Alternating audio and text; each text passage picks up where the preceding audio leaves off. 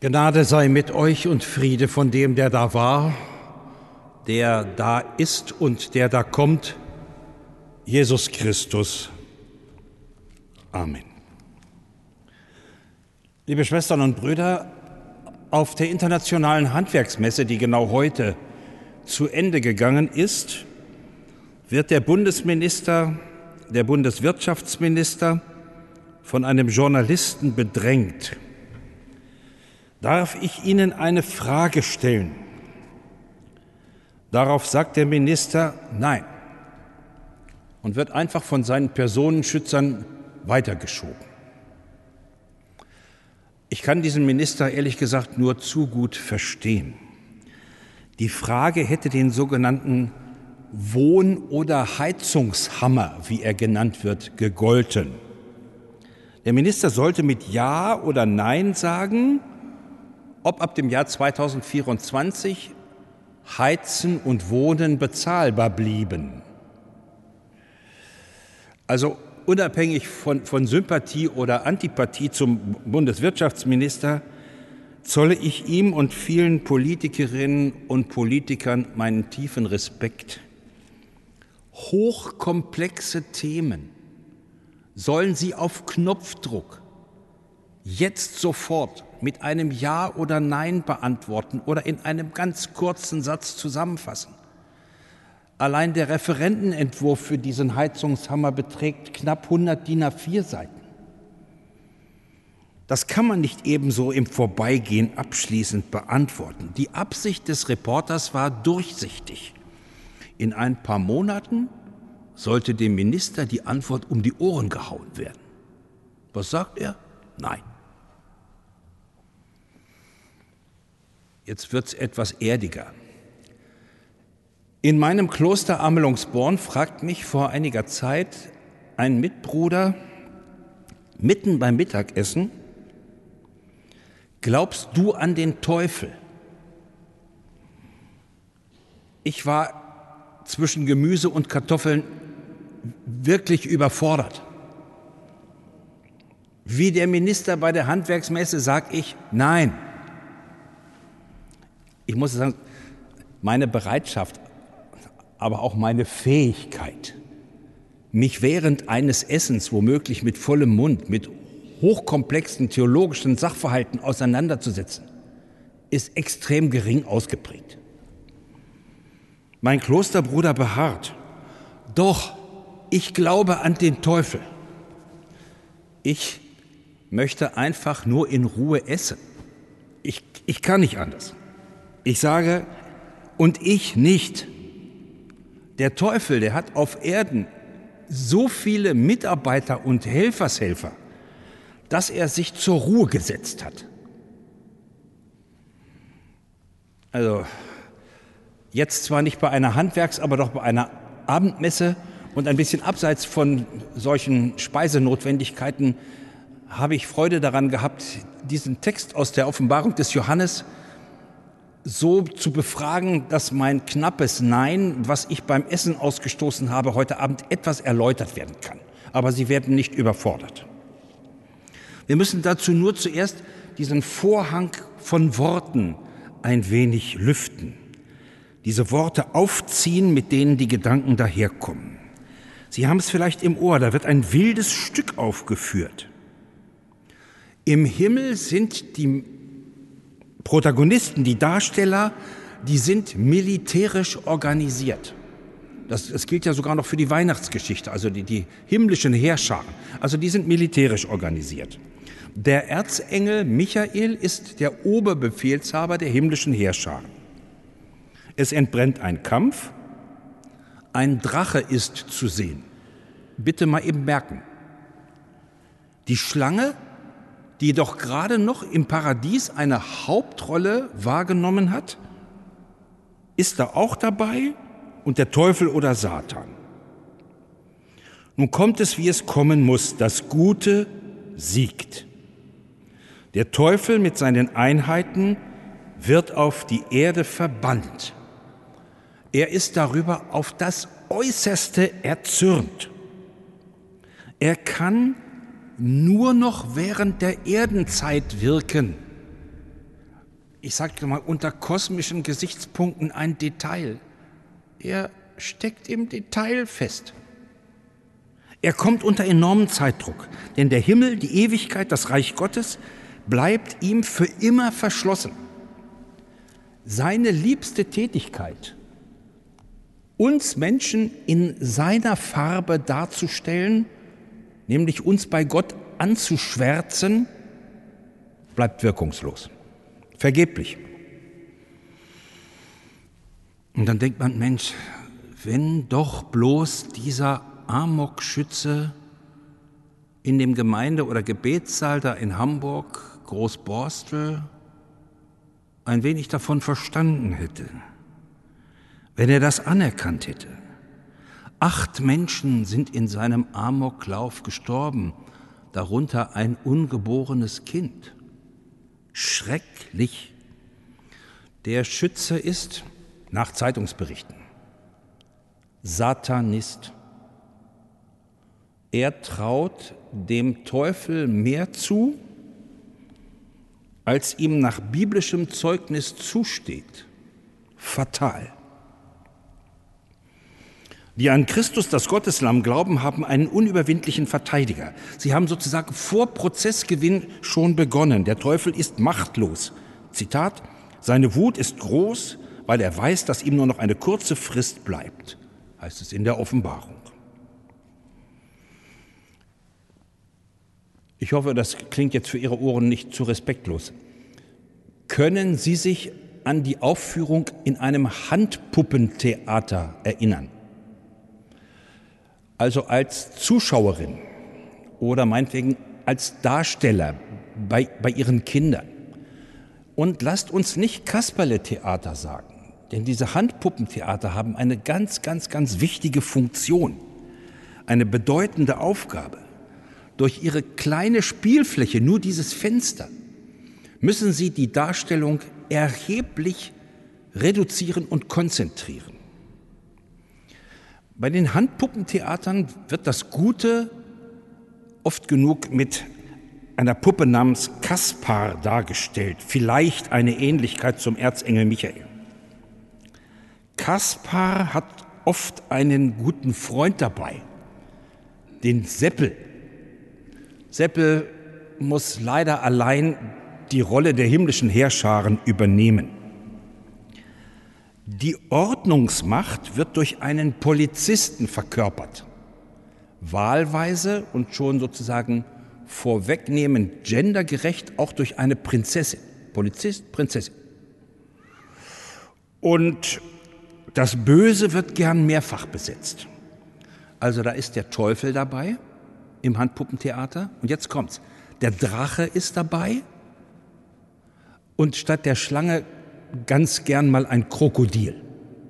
Das sind so die Hauptbeteiligten. Und im Bedarfsfall stellt der Polizist die Ordnung wieder her, haut mit dem Gummiknüppel dem Teufel auf dem Kopf, dass er sich vor Schmerzen windend in die Kulisse zurückziehen muss. Das ist hohe Kunst. Man sagt, Reduktion von Komplexität im höchsten Maße. Sicher ist das so holzschnittartig wie die Köpfe der Darsteller und trotzdem wird alles gesagt und vor allem am Ende wird alles gut. Ja, okay. Der Teufel hat einen Augenblick mitgespielt. Aber jetzt ist er raus. Das Gute siegt. Und wenn das Handpuppentheater wieder zusammengeklappt wird, und wenn die Wirklichkeit wieder ohne dieses Handpuppentheater um uns greift, dann muss er sich in die Requisite zurückziehen und bleibt da völlig, völlig wirkungslos. Martin Luther sagt einmal, wo 20 Teufel sind, da sind gewiss auch 100 Engel. Sehr beruhigend. Sie merken, Schwestern und Brüder, auch im Glauben steht man im Kampf um Gut und Böse dass dieser Kampf im Himmel überwunden ist, wie die Offenbarung sagt. Im Himmel ist er ausgestanden. Das ist ein großer Trost. Dass Christus für uns eintritt, alle Argumente und Taten neu gewichtet, dass er aus der Anklage des Anklägers eine Verteidigungsrede des Offenbarers macht, das ist wunderbar. Aber dieser Entscheidungskampf selbst bleibt weiter eine große Aufgabe für uns. Ich bin also mit Hilfe der Offenbarung des Johannes auf die Spur meines Nein gekommen, warum ich Nein gesagt habe zu der Frage, ob ich an den Teufel glaube. Ich bleibe nämlich dabei und ich möchte es nochmal verschärfen.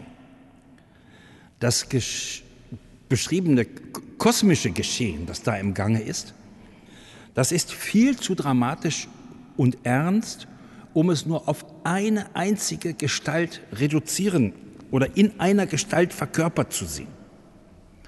Für die Ikonografie ist der Teufel wahnsinnig produktiv gewesen, höchst inspirierend, pechschwarz, nach Schwefel stinkend, gern mit Hörnern, langem Schwanz und, und übrigens Pferdehufen, weil er ja, wie gesagt, sehr wenig Zeit hat und schnell sein muss.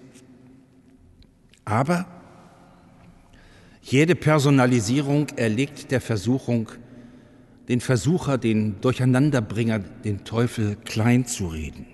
Jede bildliche Darstellung des Teufels ist eine Verharmlosung. Die Sache ist ernst. Denn der Teufel ist eigentlich Platzhalter für jede, jede Form von Lieblosigkeit und Boshaftigkeit und Bösartigkeit und Menschenverachtung. Diabolos steht im Urtext, der Durcheinanderbringer der die Maßstäbe unseres Handelns verwirrt. Im Glauben gesagt, der, der uns von Christus fernhalten will. Das ist er. Die Offenbarung ist ein sehr, sehr kluges Buch, sehr klug, mit viel Menschenkenntnis. Die Offenbarung sagt nicht, du musst einfach nur Christus anrufen und dann bist du wie abgeschirmt, wie isoliert, dann kann dir nichts passieren, alles ist gut. Nein, sie sagt, da bleibt noch genug Teuflisches in deinem Leben. Schon jetzt und in Ewigkeit bist du auf Christus als Verteidiger angewiesen. Das fängt nicht erst später an. Das beginnt jetzt. Es ist gut, wenn Christus und du in diesem Leben bereits in Hörweite bleiben. Sichtweite kommt ein andermal. Sie kennen das doch auch, wir stecken ganz oft in ethischen Dilemmata fest und können nicht einfach Ja oder Nein sagen. Wir, wir müssen gewichten, wir müssen ein Urteil fällen. Wir können nur zwischen zwei Übeln wählen. Wir können nur die Hoffnung haben, dass wir unter den Übeln das kleinere nehmen, also den besseren Fehler machen. Aber ein Fehler schwere Waffen in die Ukraine? Beenden Sie den Krieg? Führen Sie zu anhaltender Freiheit? Oder verlängern Sie auf teuflische Weise das Leiden der Menschen und führen bei vielen Menschen zu einem unnötigen Tod? Pro und Contra können beide christlich grundierte Argumente anführen. Beide Positionen. Für deine neue Winterjacke, die du ja jetzt brauchst, weil es draußen immer noch so viel schneit, hast du tief in die Tasche gegriffen. Du sagst Ja zu fairen Arbeitsbedingungen und gerechter Entlohnung, gerade bei den Ärmsten. Und dann kommt heraus, dass die teure Markenjacke und das billige No-Name-Produkt von den gleichen Näherinnen in Kambodscha unter teuflischen Bedingungen produziert worden sind. Die Fastenzeit auf Ostern zu, Bruder Schwertfeger hat das eben gesagt, konfrontiert uns mit unserem Glauben. Und sie konfrontiert uns mit unserem Handeln. Sie ruft zu Buße und Umkehr, auch bei uns in den Kirchen. In dieser Woche sind bei uns die Austrittszahlen veröffentlicht worden. So ungefähr drei Prozent pro Jahr. In zehn Jahren ein Drittel. Eine Katastrophe. Es ist furchtbar. Die Bewegung hat sich noch mal beschleunigt und ich glaube, das wird in der römisch-katholischen Kirche ganz ähnlich so sein. Und das ist genauso furchtbar. Die Transparenzbemühungen, die Missbrauchsberichte, der Aufklärungswille, alle sind da. Manchmal wirken sie in dieser Betroffenheitsschleife auch ein bisschen hilflos. Aber egal, die Berichte werden ja alle veröffentlicht. Man kann auch sagen, Buße und Umkehr sind in einem noch nie dagewesenen Maße im Gange. Honoriert werden sie nicht. Im Gegenteil. Sie werden als Selbstbezichtigung umgedeutet und als Vorwurf und Legitimation der Abkehr von der Institution verwendet. Bitter. Da muss man doch darauf hoffen und vertrauen, dass wir einen Verteidiger haben, einen wie Christus, einen, der es mit unseren Unsicherheiten, unseren Schwierigkeiten in der ethischen Urteilsbildung aufnimmt, der es auch mit unseren erkannten und unerkannten Sünden aufnimmt und dass diese Weltzeit, darauf muss man auch hoffen, in der immer noch teuflische Mechanismen greifen, dass diese Weltzeit von einer Gotteszeit umschlossen ist, in der der Teufel seinen Platz, seine Wirkung und sein böses Tun einfach eingebüßt hat. Da muss man doch darauf hoffen, Schwestern und Brüder, dass Barmherzigkeit zum Zuge kommt eine Barmherzigkeit, die es mit unserer Schuld aufnimmt, nicht so eine Schwamm drüber Barmherzigkeit, die das ernst meint und unsere Sünden auch Sünden nennt, nicht Schwamm drüber. Die Fastenzeit auf Ostern zu konfrontiert uns mit unserem Handeln. Sie ruft zu Buße und Umkehr. Sie ruft aber noch mehr zu Christus. Unser Handeln, so leid's mir tut, bleibt ambivalent. Christus, und dafür bin ich dankbar, bleibt uns treu. Amen.